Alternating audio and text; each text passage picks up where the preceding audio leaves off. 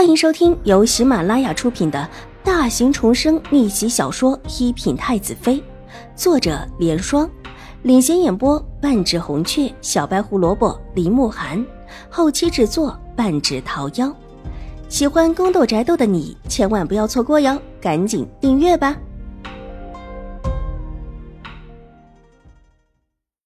第七十四集，这话说的极是有理。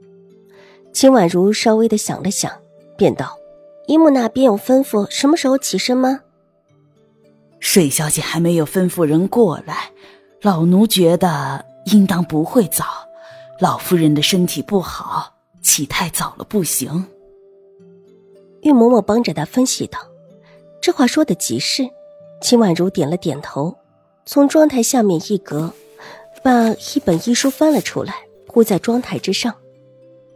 小姐，您又看医书了？玉嬷嬷探过头来，张了张，问道：“这几天，小姐以前喜欢看的画本子都不看了，就一直看医书。”倒是让玉嬷嬷觉得奇怪。秦婉如以往最喜欢看的就是外面的那些画本子，每次出府的时候，总是想法子偷偷去书肆，找个几本悄悄的卖了带进来。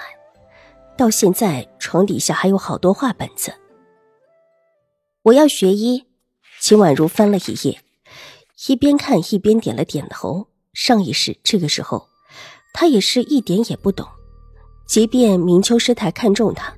送了他这么一本医书，他也没有看过，只是随意的扔在一边。但是后来，在照顾病人的情况下，他倒是学过一段时间的医术，久病成良病。那个人的医术很高强，但即便再高超的医术，也是不能自救的。想到这儿，眼眸之中闪过一丝酸涩。如果有机会，他想救那个人，那个教了他医术的人。他的病其实也是被他耽误了的。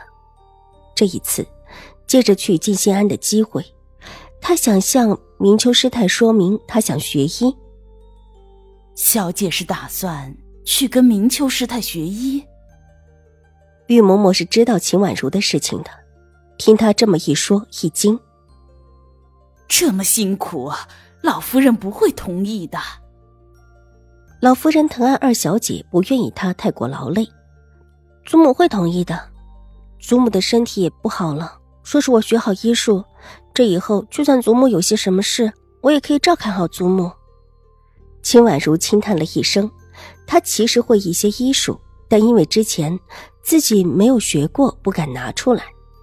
这以后跟明秋师太学了，也算是能够名正言顺的找理由表示自己会医术的事情了。学医不只是自治。而且也为救人，而且还是要救一个他上一世一心想救的那个人。上一世，在自己有限的生命中，这人他感恩。第二天早上，秦婉如先去看过老夫人，看到老夫人那边已经准备妥当，就等着老夫人起身，也就先回来用早膳。等他这会儿用完，水若兰也派了人过来。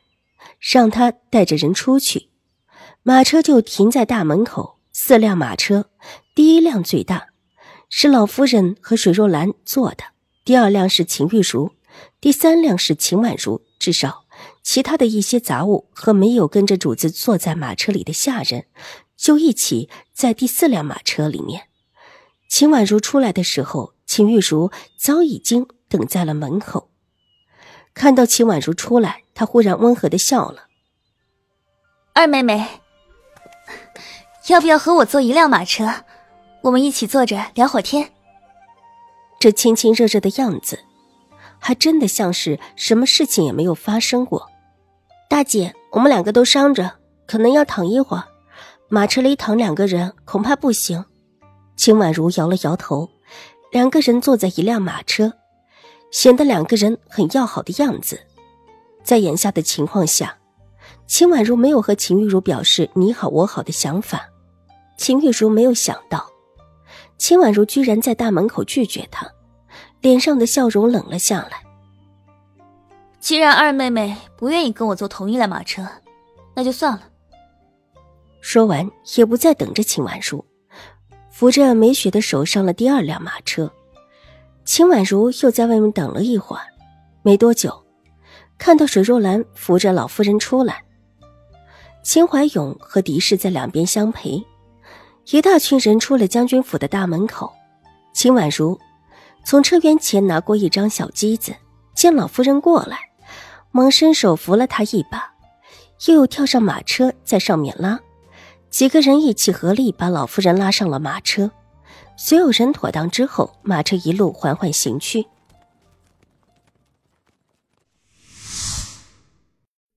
这几日打扰将军了。如同水墨山中走出的俊美少年，修长的手指在椅栏上轻轻弹了几下，带出一股子优雅的笑意，很是温和，很是无害，而且还很病弱。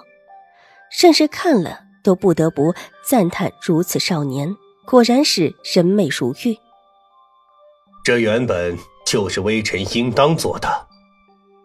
秦怀勇头低了下来，恭敬的道：“楚留臣偏了偏头，低低咳嗽几声，然后又转回来，温声道：‘总上将军瞒着其他人，也的确不太好。听闻静心庵里有大夫医术高明，本王也到那里住几天。’”不知将军觉得可行否？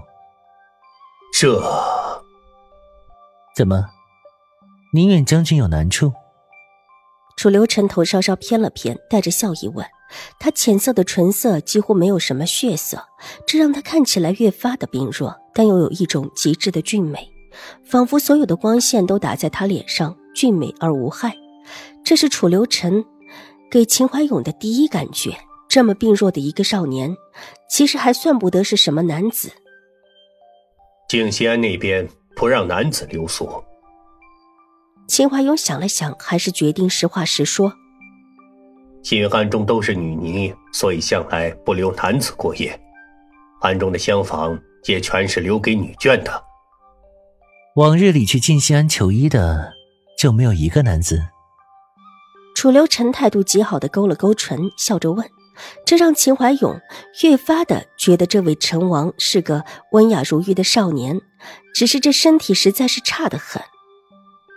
其实有一个地方，只是怕王爷处着不适，地方不大，就在靠近静心庵的地方。